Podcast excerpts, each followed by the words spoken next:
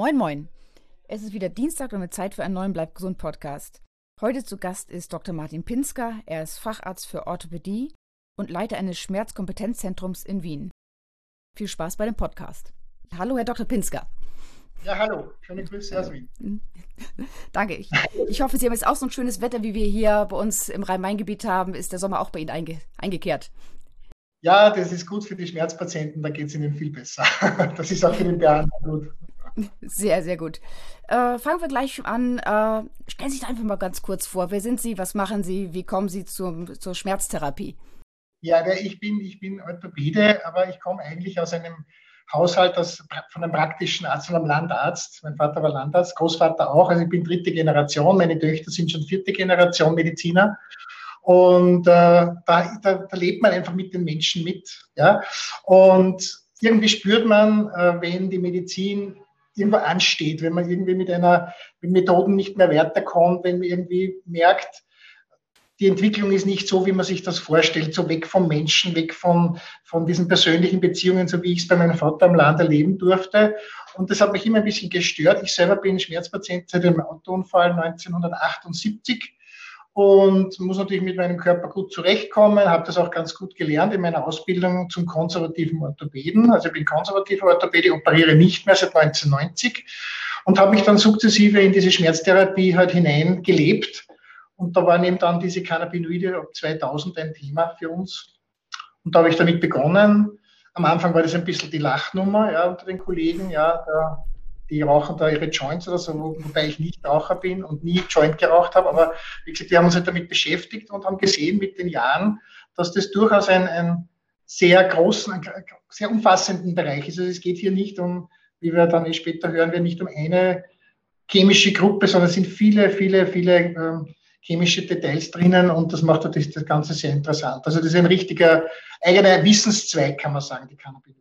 Das ist nicht ein Zusatzstudium sozusagen. ja. ähm, Sie arbeiten in einer Schmerzklinik. Kommen jetzt äh, Menschen zu Ihnen, die so als austherapiert gelten, äh, bei denen andere Mediziner nicht mehr weiterkommen? Es kommen hauptsächlich Menschen zu mir, wo eben vieles schon versucht wurde und die halt dann auf, auf meine Kompetenz äh, vertrauen. Und natürlich, das hilft schon, wenn man einen gewissen Namen hat oder eine gewisse Erfahrung hat und das schon an vielen, vielen Patienten versucht hat, dann hat man natürlich einen gewissen Nimbus. Man weiß, dort wird einem doch wahrscheinlich geholfen, weil man eben den Sektor, der bis jetzt noch nicht ausgelotet hat, dass man diese, diese, dieses Missing Link im, im Griff hat. Mhm. Also die Leute kommen und diese Auswahl ist für mich günstig. Also ich, ich kriege dann die Leute, die wirklich für mich gut sind, die halt eben dieses typische Profil der Cannabinoid-Patienten haben, zum Beispiel nicht schlafen können, nicht entspannen können, 20 Jahre Schmerzen, 30 Jahre Schmerzen, also wirklich chronische Sachen, wo, man, wo mit den normalen Methoden eben nicht mehr das Auslangen gefunden wird. Das ist ein sehr schönes Gefühl, dass man da noch helfen kann. Und natürlich mit den Cannabinoiden kriegt man auch ein bisschen ein anderes Weltbild. Nicht? Man, man sieht nicht mehr nur rein diagnoseorientiert, man sieht nicht nur rein irgendwo ein Detail, so nach dem Motto Virchow's äh, zellpathologisches Modell, sondern man versucht eben diese Homöostase, dieses Ganze, dieses regenerative etwas. Der Mensch hat 35 Milliarden Zellen, also das ist ja ein sehr großes Konglomerat und da braucht sehr viel Regeneration. Und da kommt man halt mit den Cannabinoiden sehr gut zurecht. Und ich glaube, das ist das, was in der Öffentlichkeit unterschätzt wird. Es wird unterschätzt, dass es hier um Zellkommunikation geht. Also es geht nicht so sehr nur um jetzt irgendwo eine Chemie, die ich hineinwerfe, damit ich weniger Magenschmerzen habe oder weniger Kopf habe, sondern es geht um Homöostase, es geht um Gleichgewicht im Körper. Und der Körper hat dieses Gleichgewichtssystem, also evolutionär gesehen haben wir das ungefähr seit 800 Millionen Jahren, gibt es diese Rezeptoren. Mhm. Und die wurden eben entdeckt so Ende 80, Anfang 90 des letzten Jahrhunderts. Und daher ist die Forschung noch sehr jung. Das heißt, wir haben noch sehr wenig, wir haben nicht wenig, wir haben schon sehr viel Wissenschaft, aber es ist halt die Zeit braucht, es braucht immer mehr, eine, mindestens eine Medizinergeneration braucht es, bis etwas etabliert wird. Es braucht sehr lange, bis etwas sozusagen im, im Repertoire dann drinnen ist, dass man immer darüber diskutieren muss. Ne? Das dauert. Eben. Sie sagten es eben gerade, ähm, sprachen den Joint an. Was sind denn eigentlich genau Cannabinoide? Ja, Cannabinoide sind chemische Substanzen, äh, die Arachidonsäure ähnlich sind. Arachidonsäure ist ein, eine, ein Fettmolekül, lipidlösliches Molekül und ist eigentlich Membran, Teil einer Membran, der Zellmembran. Und daher konnte man das eben auch nicht so schnell feststellen, weil normalerweise hat man nach flüssigen, nach Vesikel gesucht, nach irgendwelchen Bläschen, wo irgendwelche chemischen Substanzen drinnen war. Und in dem Fall ist der ganze, das ganze System in der Zellmembran versteckt. Und darum konnte man das auch so wenig gut erforschen. Und wenn die ausgeschüttet werden, diese Endokannabinoide, äh, dann sind die nur ganz kurz, nur wenige Sekunden, einige Minuten sind die im Umlauf und werden dann sofort wieder reaktiviert oder deaktiviert und abgebaut über die Fettsäuredehydrogenase. Und daher sind die so schwierig zum Fassen, weil die nur so kurz äh, im, im aktiv sind und dann schon wieder abtauchen. Also on demand, auf Bedarf werden die ausgeschüttet. Zum Beispiel beim Ausdauersport, zum Beispiel beim, also mir gefällt das immer das mit dem Rough and Tumble Play, also wenn Kinder miteinander catchen, zum Beispiel in der Schule oder Fußball spielen oder miteinander Leute tanzen oder irgendwas Lustiges machen miteinander, dann schüttet man sehr hohe Endokannabinoidspiegel aus. Und das tut den Leuten gut, da entspannen sie sich und dann sind sie viel aufmerksamer und nicht so fahrig. Und daher ist halt unsere Zeit mit Computer und, und Homeoffice und Sitzen vom, vom, vom, vom Desktop, das ist halt schwierig. Da schüttet man keine Endokannabinoide aus. Das entspannt nicht. Also diese ganze digitale Welt ist halt für uns Menschen nicht, ich sage es mal, artgerecht. Ja. Das ist, mhm. Also im Zoo würde das verboten werden. So ein, so ein mhm. Also man muss, man muss sagen, diese Bewegung, gerade bei den Kindern, dieses, dieses Laufen, dieses Springen, dieses Miteinander catchen, aufeinander zugehen, dieses sich berühren, gerade in Zeiten einer Pandemie sehr schwierig. Ja. Ähm, das, das macht eben hohe Endokannabinoidspiegel und das beruhigt den Menschen, das bringt Homöostase in den Kreislauf und dann werden die Leute friedvoll und, und angenehm.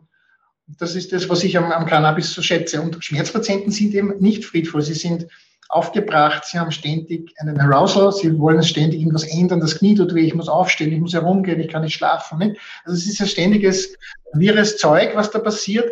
Und äh, das Cannabis bringt dann, oder diese Cannabinoide bringen dann die Ruhe ins Leben wieder hinein und der Schmerzpatient sagt, na ja, Herr Doktor, eigentlich hat sich nichts geändert und dann sagt die, die Mama, die daneben sitzt, sagt dann, du Papa, jetzt gehst du drei Kilometer und, und daheim bist ganz ruhig und schlafen und auch. Also die Selbstbeobachtung vieler Patienten unter Cannabinoide ist sehr schlecht. Also man muss die Leute wirklich dann explorieren und nicht fragen, na ist der Schmerz besser, sondern man muss wirklich diese ganzen einzelnen Profilmuster, man muss das abfragen.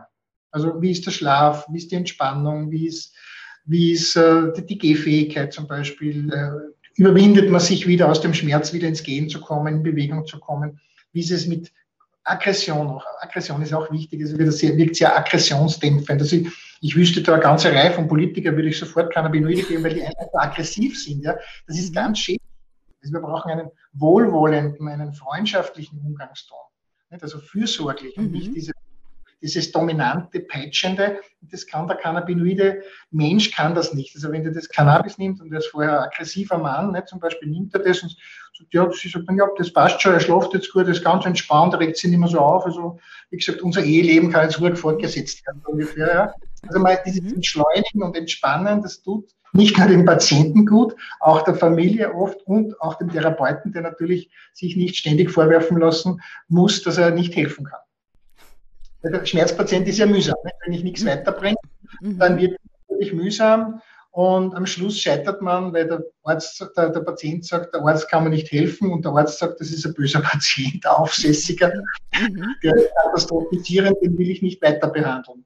Und nachdem ich Jahrzehnte in der Schmerztherapie äh, bin, habe ich sehr gern geschmeidige Schmerzpatienten, die auch das tun, was ich sage und die freundlich sind und die uns ein, in ein gutes Klima in der Ordination entsteht dann. Nicht? Also das ist schon ein Gefühl.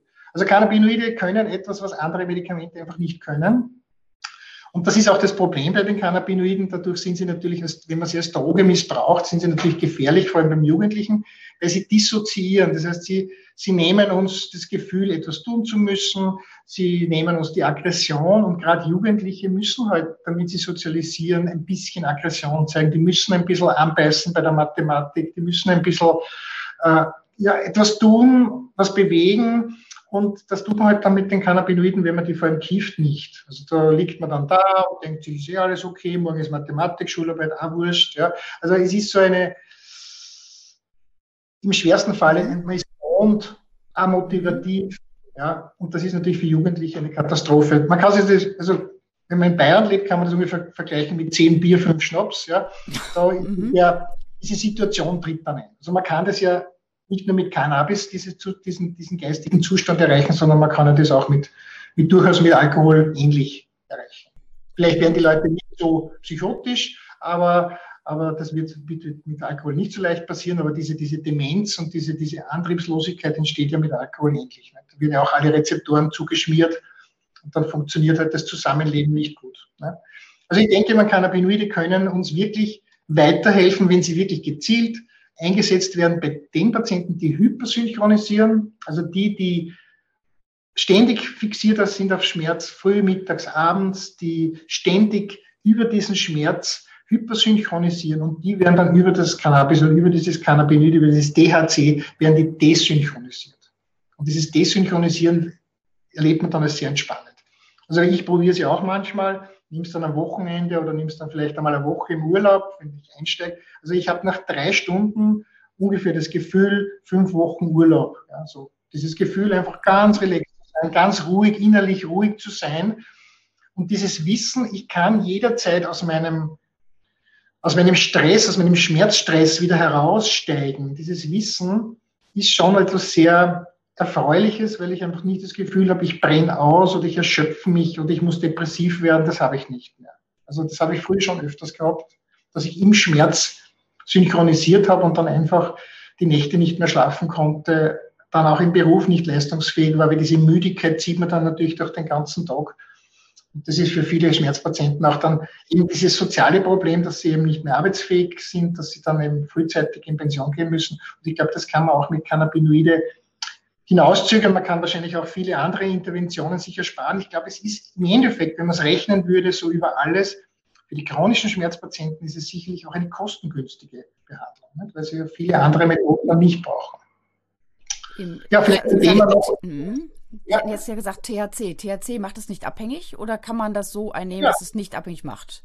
Genau. Das THC, wenn ich das rauche, dann flutet es sehr schnell an. Und wenn ich jugendlich bin und sozial nicht abgesichert bin noch, dann neigt, neigt der Jugendliche sich von dem abhängig zu machen. Das kann passieren. Ja? Aber das ist mit Alkohol und mit Nikotin genau dasselbe. Mhm. Der Vorteil vom, vom, Cannabis ist, dass die Wahrscheinlichkeit sehr gering ist. Das heißt, wir haben ungefähr drei Prozent Abhängigkeiten bei bei den, beim Cannabis und haben nur haben 33 Prozent beim Nikotin. Also obwohl es sozial wesentlich mehr toleriert wird, ist es wesentlich gefährlicher. Mhm. Und wir haben ja auch die Opiatabhängigen, nicht? Und Opiate machen natürlich insofern eine große Gefahr. Da gibt es die Atemdepression. Das heißt, man kann sich mit Opiaten umbringen. Mhm. Sie können Cannabis schlucken, wie sie wollen. Die werden nicht sterben dran. Sie kriegen keine Atemlähmung.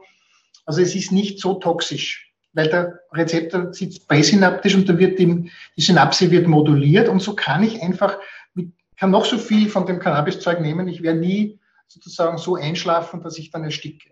Das gibt's mhm. nicht. Äh, und das ist das verkehrstauglich?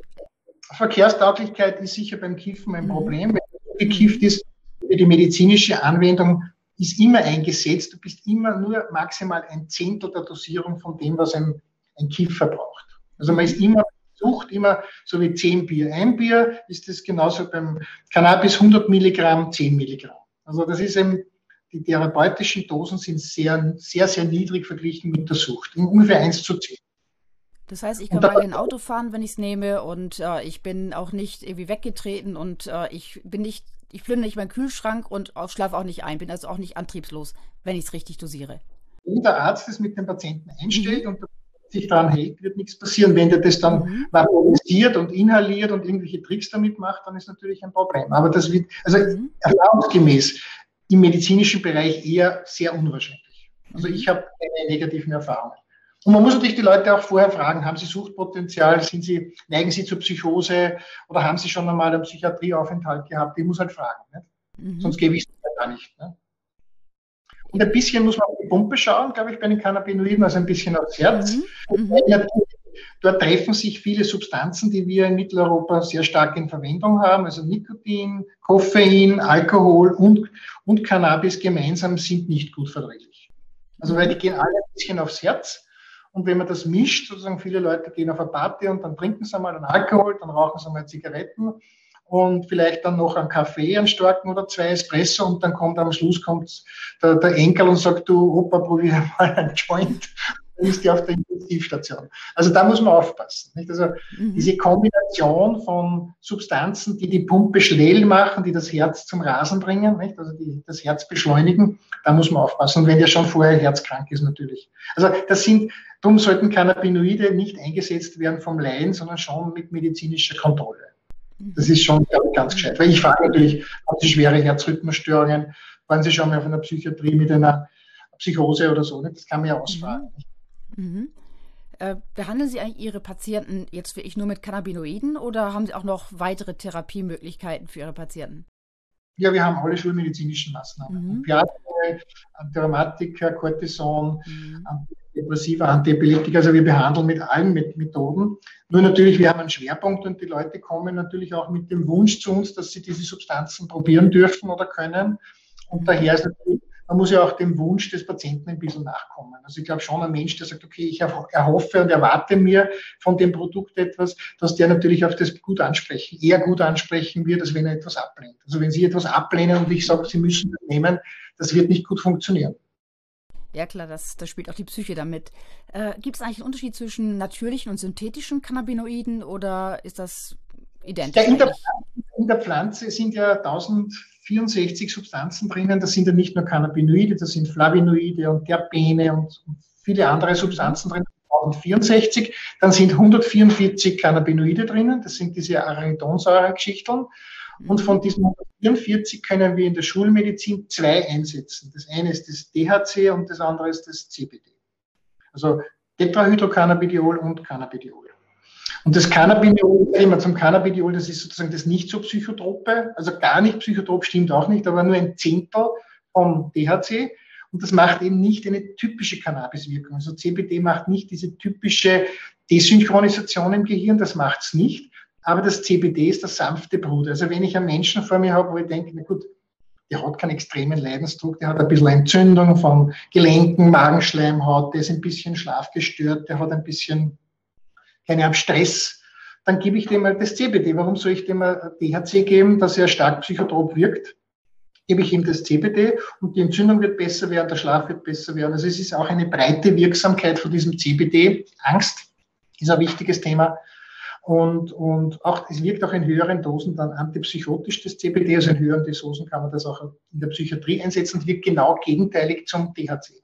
Darum sagen ja viele, die Mischung aus CBD und THC wäre günstig, weil eben Psychoserisiko damit noch weiter runtersinkt. Mhm. Also die Mischung ist auch ganz interessant. Und wenn man alles einsetzen möchte, das geht leider in Österreich nicht. Also in Österreich können wir nur das THC einsetzen und das CBD. Aber das, diese Mischungen sind in Österreich nicht erlaubt. Ich glaube, in der Schweiz ist, glaube ich, ein Anteil von 1% THC im CBD-Öl erlaubt, glaube ich, maximal, ne? Ja, schon, aber wie gesagt, mhm. die, man, ja. die, die auf THC mhm. spüren wollen, brauchen halt mehr wie 1%. Mhm. Brauchen halt schon. Um, mhm. bisschen, Bitte. Bisschen höhere, bisschen höhere Dosis. Um, ja, ähm, genau. Warum wirken also ich, äh, diese Cannabinoide? Warum wirken sie äh, auf uns? Äh, haben wir, wir haben spezielle Rezeptoren, die wirklich darauf warten. Das heißt, weil wir es auch selbst produzieren, reagieren wir auch auf externes, ähm, auf externe Cannabinoide.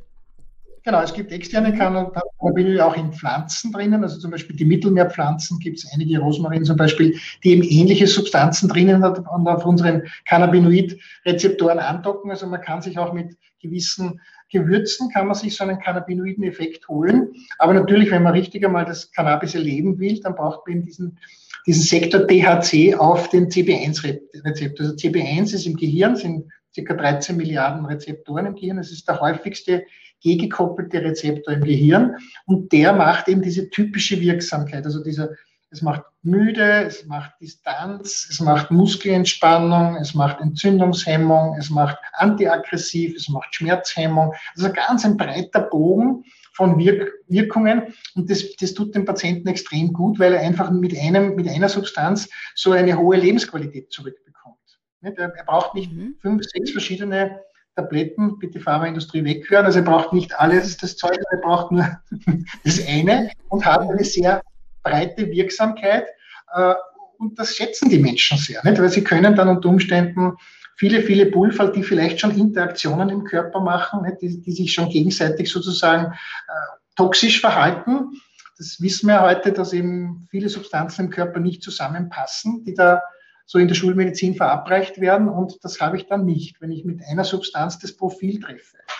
Und das ist oft so bei Schmerzpatienten, die wirklich jahrzehntelang einen ganzen Cocktail von Pulver genommen haben. Die nehmen am Schluss ein bisschen Morphium, ein bisschen Cannabis, hier und da vielleicht einen Entzündungshemmer, kriegen hier und da einen Spritzer und machen ein bisschen Gymnastik und sind schon wirklich um Lichtjahre woanders. Und vorher haben sie halt verschiedene Präparate gebraucht, die nicht so gut auf das Profil gepasst haben und die wahrscheinlich untereinander auch dann noch Interaktionen gemacht haben. Wir wissen zum Beispiel, ich brauche ein Antirheumatikum, gut, muss ich einen Magenschutz dazugeben. Nicht? Wenn ich den Magenschutz dazugebe, löse ich vielleicht eine Osteoporose aus. Ja? Das sind ja lauter so Geschichten, wo wir wissen, dass das nicht ganz so toll zusammenpasst. Auf der anderen Seite, wir werden uns natürlich trotz Cannabinoide nicht komplett von der Schulmedizin jetzt da lösen. Außerdem glaube ich einfach, dass die meisten Pharmakonzerne, ich weiß ein großer deutscher Riese, der ist jetzt dran, dass er eben diesen Cannabinoid-Sektor genau für sich erschließen will und dass das auch in die Pharmaindustrie genauso ein, Einzug finden wird. Also ich glaube nicht, dass das nur bei den Growern bleibt, sozusagen bei den Pflanzen. Ne? Ich glaube, wenn man erstmal entdeckt, dass es funktioniert, dann werden die Großen mit Sicherheit aufspringen, garantiert. Ähm, Gibt es auch Menschen, bei denen Cannabinoide nicht wirken?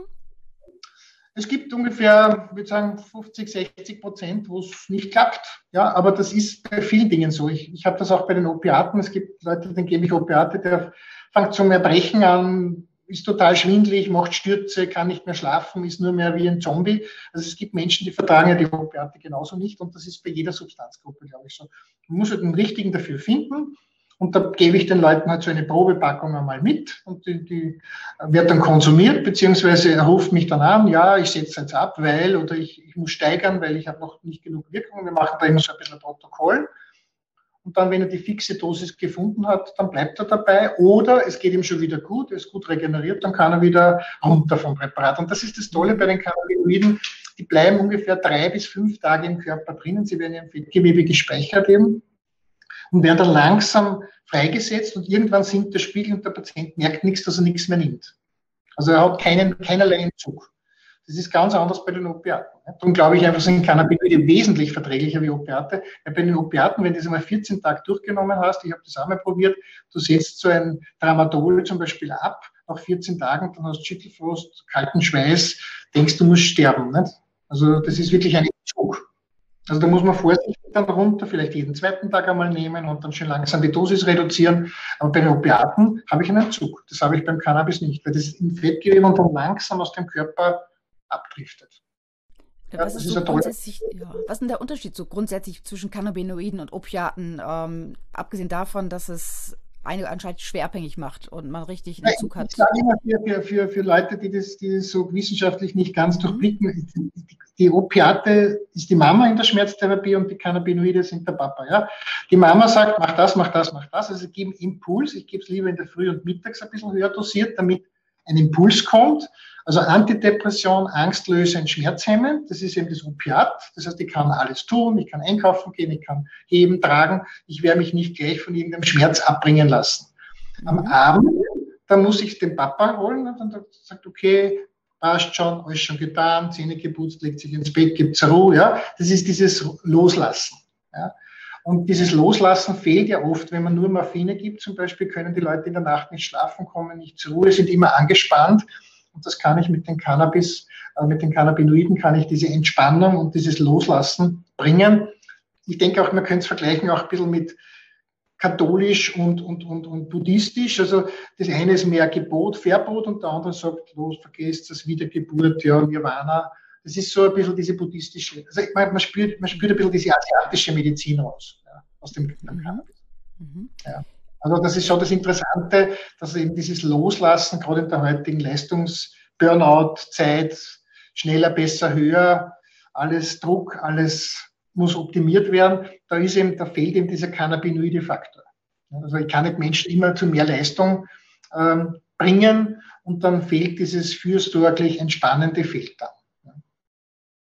Ähm, ich glaube, in Österreich ist, äh, wie auch bei uns, äh, CBD erstmal legal und frei erhältlich. Ähm, Nein, das ist anders geregelt. Also CBD ist mhm. gesetzlich.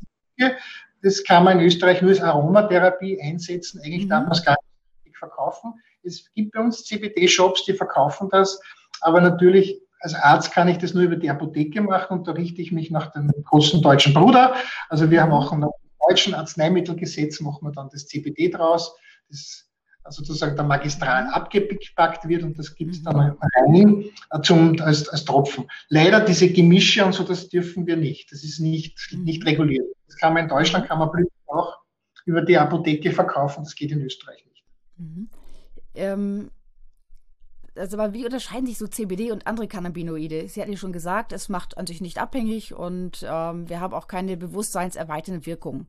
Äh, so als ich, ich, ich habe schon, hm. hab schon eine, eine bewusstseinserweiterte, also eine psychotrope Wirkung ist beim THC da, aber sie macht mich nicht psychotisch, wenn ich nicht vorher schon eine Psychose gehabt habe und es macht mir auch nicht von dem schwer abhängig. Aber ich habe eine Bewusstseinsver eine desynchronisierende Wirkung und die will ich ja, weil der ist ja hypersynchronisiert. Ich gebe es ja nicht weil es so lustig ist, sondern der hat ja 20 Jahre Schmerzen. Eben also ich habe CBD. Mhm. beim CBD habe ich diese desynchronisierende Wirkung nicht.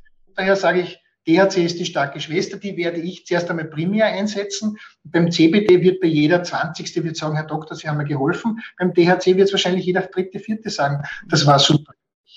Also die Wahrscheinlichkeit mit CBD eine volle Landung zu, zu, zu hinzulegen und zu sagen, ich habe Sie überzeugt, das ist nicht möglich. Also CBD ist sanft, mhm. ist wirksam, durchaus wirksam. Wir haben ja ständig im Betrieb bei uns.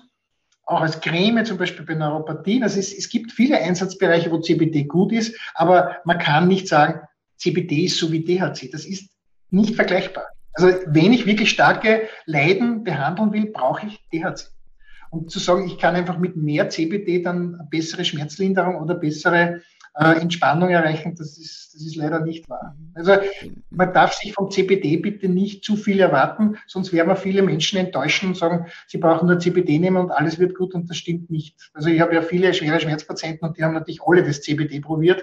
Wenn es ich ihnen nicht gegeben hat, dann hat es da hat es die Tochter ihnen gebraucht, weil der Tierarzt das ihrem Hund gegeben hat. Also wir haben immer die CBD-Leute da, aber CBD wirkt halt nicht bei allen, sondern würde sagen bei jedem 15., 20., der sagt dann, super, das ist für mich das Beste. Und eben weniger Leidensdruck, weniger Krankheit, eher so leichtes Burnout, leichte Angststörung, leichte Entzündung. Ja, da ist es, da ist es Meta. Und du brauchst ja auch für die sanften Sachen was. Du kannst ja nicht immer nur mit die Bomben reinfahren. Ne? Das geht ja nicht. Mhm.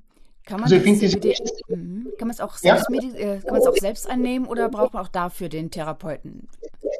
Naja, ich glaube, sanfter ist. Das ist der Grund, warum ich das Buch geschrieben habe, weil ich glaube, mit dem Buch kann man sich ein bisschen in dieses Cannabinoide-System hineindenken und hineinfühlen. Und ich glaube, das ist wirklich ein eigener Wissenszweck. Das Cannabinoide-System ist wirklich ein Wissenszweck. Das ist nicht, mhm. das ist, nachdem es ja für die Regeneration des Körpers da ist, nachdem es 13 Milliarden Zellen, im, also Rezeptoren im Gehirn gibt, ja, ist es ein riesiges System, das natürlich im Gehirn, im Immunsystem, in allen Organen wirkt. Nicht? Und das hat natürlich, da muss man drüber nachdenken und lernen. Und erst wenn man es verstanden hat, kann man natürlich auch die volle Wirkung entfalten. Wenn ich das nur irgendwie hineinkipp, nicht weiß, wie viel ich nehmen muss, nicht weiß, wann ich es nehmen muss, nicht weiß, was es bewirken wird, dann ist das sehr schwierig. Also ich denke mal, wir haben wirklich 20 Jahre jetzt gebraucht, um das wirklich häufig zu verstehen, was macht DHC, was macht CBD, wie kann man das mischen. Aber wie gesagt, das, dieses, dieses, dieses, dieses Cannabis-Bereich ist sowas von komplex, ja, und bei jedem Menschen nämlich anders, weil natürlich der eine ist in Pension und schon ganz entspannt, der andere ist mitten im Stress, der nächste ist der Frau, der andere ist ein Mann. Also sie müssen ja auf diese Grundvoraussetzungen aufbauen. Und sie können nicht damit rechnen, dass das Cannabis oder diese Cannabinoide bei dem einen und bei dem anderen genau dieselbe Wirkung haben. Also zum Beispiel, wenn man ich habe einen Patienten gehabt, der zum Beispiel, glaubt man nicht, aber 50-jähriger Mann geht in den Keller und kriegt Angstzustände, wenn er in den Keller geht. Ja? Also so wie Kevin allein zu Hause. Ja? Und dann das CBD, weil er irgendeine Knieentzündung gehabt hat, hat er CBD genommen und die Angst war weg. Also er konnte dann ohne Probleme in den Keller gehen. Nicht? Also man sieht, es hat schon Wirkung. Nicht? Oder zum Beispiel Leute haben zum Beispiel Herzrhythmusstörungen und, und haben Probleme mit, mit immer wieder Tachykardien, mit Vorflimmern oder so. Die nehmen das CBD und es geht ihnen mit der Pumpe deutlich besser. Obwohl der Internist sagt, das hilft eh nichts beim Herz, aber das regeneriert halt. CBD regeneriert gut. Oder der nächste hat eine Gastritis, ja, weil er eh schon die ganze Zeit Voltaren oder irgendein anderes Antirammatikum mit einem Magenschutz nimmt. dann nimmt er das CBD statt dem Antirheumatikum, braucht keinen Magenschutz und die Gastritis ist geheilt. Also es, es gibt schon schöne Anwendungsgebiete. Also es gibt, wenn man so ein bisschen überlegt, kann man mit, mit Cannabinoiden viel, viel bewegen, ja. Woran erkenne ich denn jetzt zum Beispiel ein vernünftiges, hochwertiges CBD-Öl? Falls ich jetzt äh, es einfach mal selber mal äh, zulege, das geht ja in Deutschland, ist es ja kein Problem. Es gibt äh, CBD-Shops, man kann es online bestellen. In Apotheken gibt es es auch. Ja, in Österreich gibt es, glaube ich, so eine eigene Arbeitsgemeinschaft und die gibt auch Zertifikate aus, wie, wie das in Deutschland organisiert ist. Mhm. Das, das mit ich meinem Wissen. Man muss halt immer eins wissen, äh, Cannabis, also Kampfpflanzen entziehen dem Boden sehr viel Schwermetalle und das gehört halt kontrolliert. Und wenn man das sozusagen wie, wie ein Pharmaunternehmen macht, dann muss das Pharmaunternehmen muss genau beweisen, dass das hochwertig ist und dass das sauber ist und muss jeder Handlungsschritt belegt sein. Das nennt man dann GCP-konform und das müssen halt diese Unternehmen dann irgendwie bringen. Also ich gebe die Cannabinoide über die Apotheke ab. Also ich, ich schreibe Rezepte und der Patient kriegt sie über die Apotheke. Mhm. Dann bin ich nicht der, der sozusagen der Böse ist, wenn es nicht passt, sondern da kriegt der Apotheker den, mhm. der kriegt Schläge ab. Eben, wahrscheinlich ist man schon mal auf der sicheren Seite, wenn man ähm, zum Beispiel ein Bioprodukt verwenden würde, denn da wird ja schon auf die Qualität sehr geachtet. Äh, man müsste darauf schauen, äh, mhm. wie das alles untersucht ist. Also wenn das gut mhm. zertifiziert ist. Und wie gesagt, ich gebe mein, äh, meine Verantwortung mhm. da an den Arzt ab. Mhm. Das ist als Arzt ist man da. Ich müsste mich da auch darum kümmern, da mich einzulesen und das ist, glaube ich, ein bisschen zu stressig. Mhm. Das heißt, man kann im Prinzip sagen, CBD ist eher unbedenklich, die Einnahme ist eher unbedenklich, es macht ja nicht abhängig und wenn ich merke, es passiert nichts oder wenn ich nichts merke, dann schade ich mir eher nicht oder hat man auch damit Nebenwirkungen zu rechnen? Stimmt nicht ganz, ja, weil das CBD mhm. ist natürlich auch etwas, was ein Medikament im Endeffekt ist, ja auch in Deutschland ein Medikament, vor allem wenn man es höher dosiert. Mhm. Und wir wissen, es gibt drei Dosierungsbereiche beim CBD, also so unter 100 Milligramm, dann so um 100 bis 200 Milligramm und dann ab 3, 4, 500 bis 1000 Milligramm.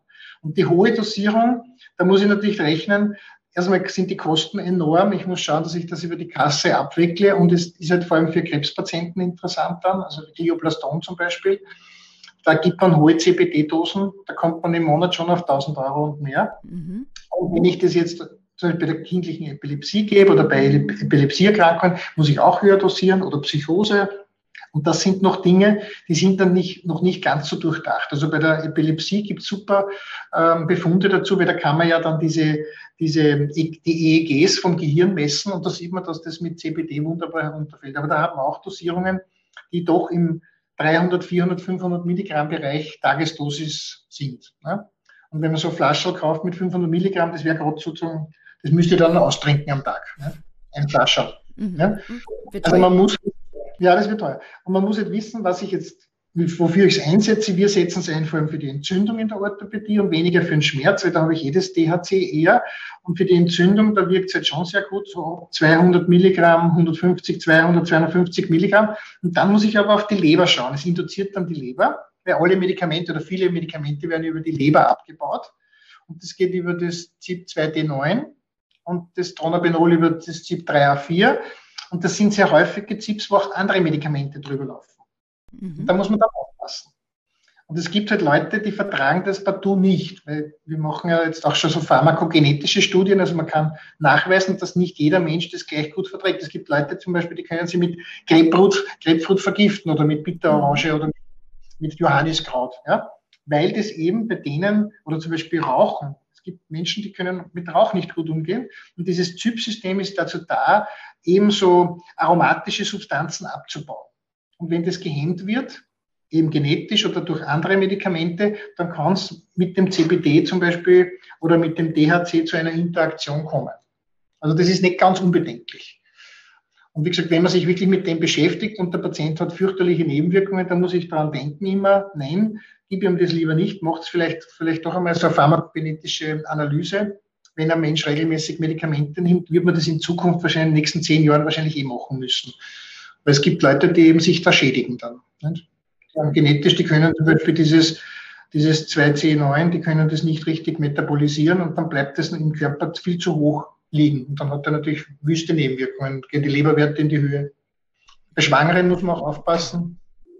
Und ja, ich würde sagen, auch Leute, die recht depressiv sind, können durch auf CBD noch depressiver werden. Da gibt es auch Fakten mhm. dazu. Aber wie gesagt, es ist halt Dosierungssache, wie hoch muss ich dosieren und wenn Nebenwirkungen auftreten, muss ich halt ein Blutbild, Blutbild machen können. Das kann der Laie, kann halt schlecht seine Leberwerte überprüfen. Mhm. Also das würde ich schon bei Hörern, mhm. bei Hörern wenn ich so Leute, die nehmen so Pasten, die 30 oder 50 Prozent CBD enthalten, also die kommen schon in einen Bereich hinein, wo man sagen muss, da muss man aufpassen. Nicht? Also da könnte die Leber schon ein bisschen zum Spinnen anfangen. Mhm. Also als abschließende Frage, ähm, wie finde ich denn einen Therapeuten, der, ähm, wie Sie jetzt mit Cannabinoiden arbeitet und äh, äh, der, der, auch dran glaubt, denn dass viele Ärzte sagen, ja, nee, tun das so ein bisschen in diesen Kifferbereich ab.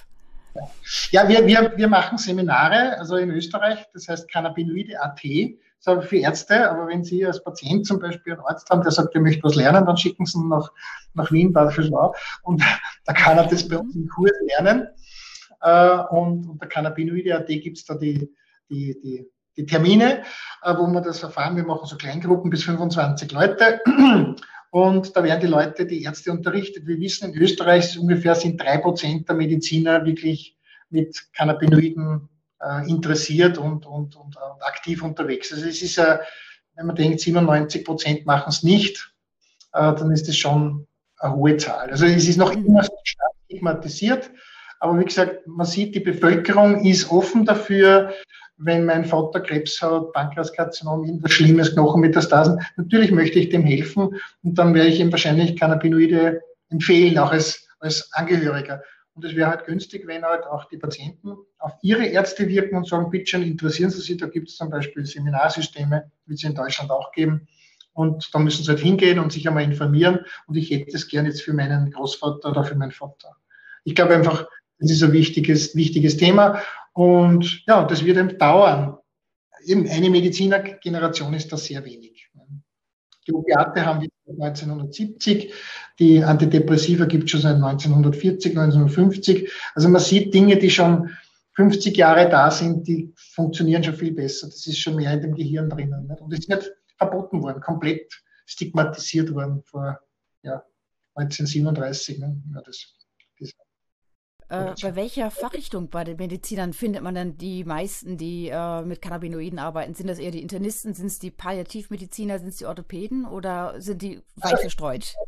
Palliativmedizin, die müssen es schon können, weil ich glaube, da wird der Druck sehr groß sein, auch von der Bevölkerung. Dann natürlich die Neurologen mit MS, die Multiple Sklerose wird seit 1995 in Österreich mit Cannabinoiden behandelt vor allem die Spastizität und das, das, wenn Leute schon in den Rollstuhl kommen und nicht mehr gehen können und so, dieses Ameisenlaufen haben. Also die MS-Patienten sind schon sehr, die sprechen sehr positiv auf Cannabinoide an. Ja, Krebs haben wir schon gesagt. Und ich bin halt Bewegungsapparat, Neuropathien, ähm, Neurologen, klar, die ganzen Polyneuropathien, da ist natürlich sowohl CBD wie auch THC natürlich eine coole Sache. Wir lassen auch sehr oft, also gerade bei einer Polyneuropathien lassen wir die Leute eben äh, äußerlich das anwenden, dass man das schmiert, also als Salbe oder als mhm. Öl. Und das kann auch ganz gut wirken. Also CBD lokal ist eine coole Sache. Mhm. Das heißt, man kann vielleicht dann einfach sich mal so eine CBD-Salbe kaufen im Laden und die vielleicht probieren bei Schmerzen in Gelenken zum Beispiel. Genau, genau, könnte man versuchen. Also auch lokale Anwendung ist durchaus interessant, weil natürlich das Molekül ist ja so klein oder diese Substanz ist ja so klein, dass sie durch die Haut durchaus äh, durchdringen kann, durch die Zellmembranen durchdringen kann. Mhm. Also eine recht interessante Substanz. Also mhm. wir sind sehr froh, dass wir das anwenden können. Und prinzipiell sollte eigentlich jeder chronische Schmerzpatient einmal das versuchen, ob das bei ihm hilft, ob das hilfreich ist. Und wenn er sieht, dass es für ihn nicht hilfreich ist, hat er das Kapitel abgeschlossen. Und wenn es, wenn es für ihn hilfreich ist, wird er froh sein, dass er das immer wieder mal einsetzen kann. Ein Vorteil, dass er wieder beginnen kann, wieder aufhören kann, dass er einfach wieder ein bisschen einen Rhythmus ins Leben bekommt. Man muss das nicht immer dann kontinuierlich weiternehmen. Mhm. Ja. Die Nebenwirkungen sind eben gering. Also gerade mal ein bisschen die Pumpe aufpassen, ein bisschen die Leber, ein bisschen auf die Psyche schauen. Und wenn die Leute häufig stabil sind, denke ich mal, wird kaum was passieren. Bei den zweifelhaften Fällen muss man halt vorsichtig sein, die Leute wirklich gut beraten und das langsam titrieren halt. Also auch bei Leberschaden kann man natürlich CBD geben, aber man muss halt diese Werte dann im Hintergrund laufen lassen oder wenn der wenn Herzmuskel nicht so günstig ist und man nimmt doch das THC, weil man das sagt, das CBD hilft ihm gar nichts. Da bin ich ja lieber beim CBD, wenn der Herzmuskel schwach ist. Aber wenn man doch denkt, man setzt dann werde ich halt ganz fein dosieren und schauen, ob was passiert oder ob nichts passiert. Und wenn er gut anspricht und dem Herz nichts passiert, auch dann kann man das machen. Aber man muss natürlich ein bisschen medizinisch im Hintergrund Bescheid wissen. Das ist mhm. schon wichtig. Okay, das heißt, man muss ein bisschen schauen, dass man einen Arzt hat, der auch genau weiß, was er tut und der offen ist für Cannabinoide.